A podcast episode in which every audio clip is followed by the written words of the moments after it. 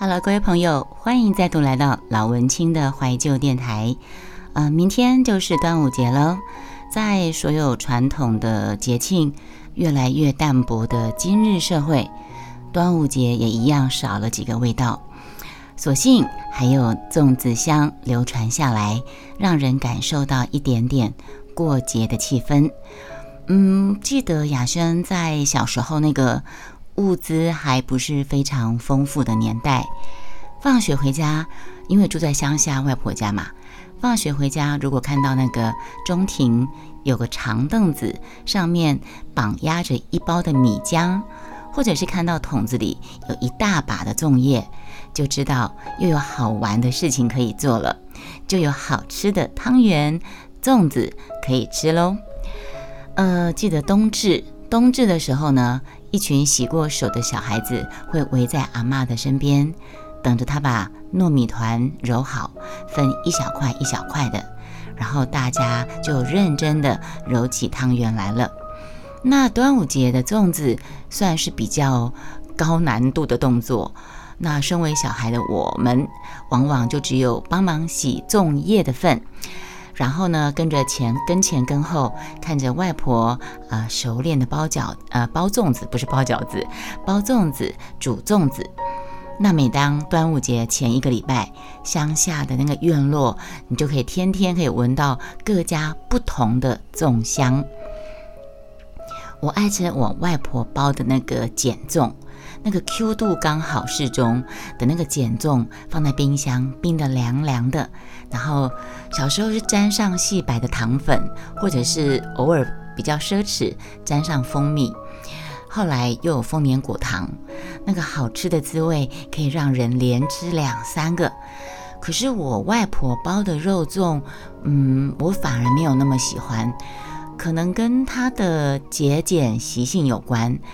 也有可能是跟二舅妈包的肉粽料多又香有关吧。嗯，我记忆中阿妈外婆包的肉粽，它是用那种生米直接水煮，呃，比较偏向南部粽的做法。可是很妙哦，我外婆我们住的是呃北部双溪贡寮芙蓉那个双溪，所以它的粽子。它算是北部粽，可是它不是现在的北部粽，很像油饭，它就是用生米直接水煮。但是我觉得重点是它的比较节俭，所以它包的东西可能只一点点猪肉，一点点香菇，一点点虾米。但是它是用那个月桃叶，绿色的，煮起来用直接用生米，然后放到水里面去煮那个粽子。把你撒起来这样子，所以那个煮起来粽香是足够，可是我会觉得稍微软烂了一点，然后它调味很少，所以吃的都是那个原始的粽香的味道。那隔壁厨房的二舅妈就不一样，二舅妈是我们家族里面呃厨艺备受称赞的，我依稀记得她的粽子都是用很浓的五香的味道。舍得用料的他呢，大块的肉，大块的香菇，大块的先用酱油跟五香虾米炒的香味四溢的，然后再包进跟阿妈不同的，它是阿妈是绿色的月桃叶，那我二舅妈包的粽子，我记得是那种浅咖啡色大粽叶包的，那个是什么叶我也搞不清楚。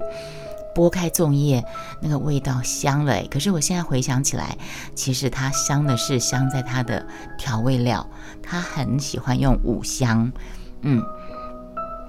但是呢，我二舅妈不够大方，我好像印象中只吃过她一颗她包的粽子，所以至今仍然会怀念她的肉粽香。我不知道你们会不会特别怀念小时候的某一些食物？你会觉得小时候吃到的食物，好像长大之后在其他地方再也吃不到那个味道。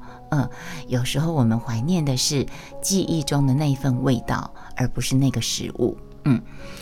呃，就像有一年，我记得二舅舅带着他的三个小孩，还有我去参加他们学校的登山自强活动，然后二舅妈那天呢，破天荒的帮我多准备一个便当，至今我仍然觉得那是我吃过最好吃的便当。呃，我记得那天二舅妈把便当交到我的手上的时候，她还跟我说：“哎，这来对吼，有猪排，够卤蛋，还有酸菜，还有高丽菜，外面一个要卖五六十块呢。”哎，这是我雅轩小时候的时候，那个便当要卖五六十块，现在现在芙蓉便当好像还是六十几块吧？对，啊，那个已经是 三十多年前的事情了，嗯。那阿妈的粽子现在已经吃不到了，因为我外婆已经往生多年了。而二舅妈，嗯，六十几岁并不算高龄的她，这篇文章是我写在十年前。六十几岁不算高龄的她，现在来看，她已经，嗯，不是哦，十几年前。所以她现在，我昨天有念另外一篇，她现在应该快八十了。她现在应该已经快八十了。呃，他已经他在六十几岁，因为家族遗传，还有经过两次的刺激，呃，这个事情我们留待下一个节目再说。他已经患了严重的痴呆症，呃，连人都不认得了，生活大小事都有赖二舅跟外老的照料，更不用说包粽子了。我在多年前写这篇文章的时候，二舅还在，现在二舅也不在了。嗯，不会包粽子是我甚感遗憾的一件事情。从小跟在外婆的身边，我却学不会包粽子，只能怪自己手太笨了。那我小阿姨就是呃抚养跟外婆一起抚养我长大那个小阿姨，就是我会称她干妈的那个。她的手艺不精，却也会包粽子。不过她包的粽子跟许多北部现在的北部粽一样。根本就是油饭嘛，就是先炒熟的咸油饭，然后包在粽叶里面，再蒸熟，就是一个粽子了。它少了那个那个粽叶水煮过后的香味，难怪吃惯南部粽的老公不太喜欢吃呃北部粽。嗯。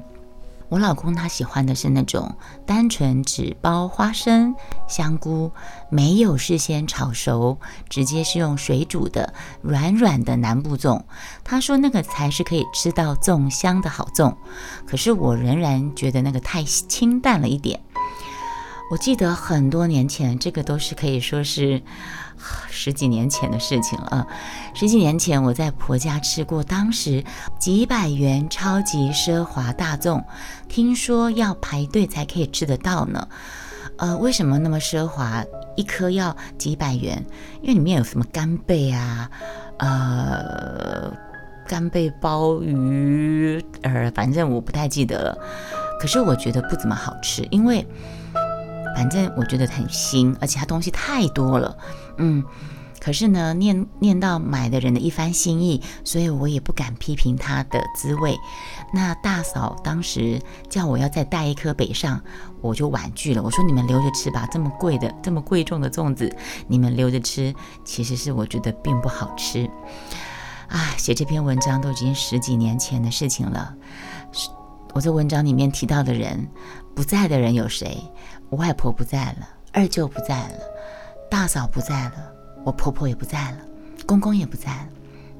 那娘家妈妈包的粽子呢，有品质不一的问题。就是我小妈，有一年她包的豆沙甜粽好吃极了，隔年我就跟她预定了十来颗，结果隔年的甜粽就没有前年好吃。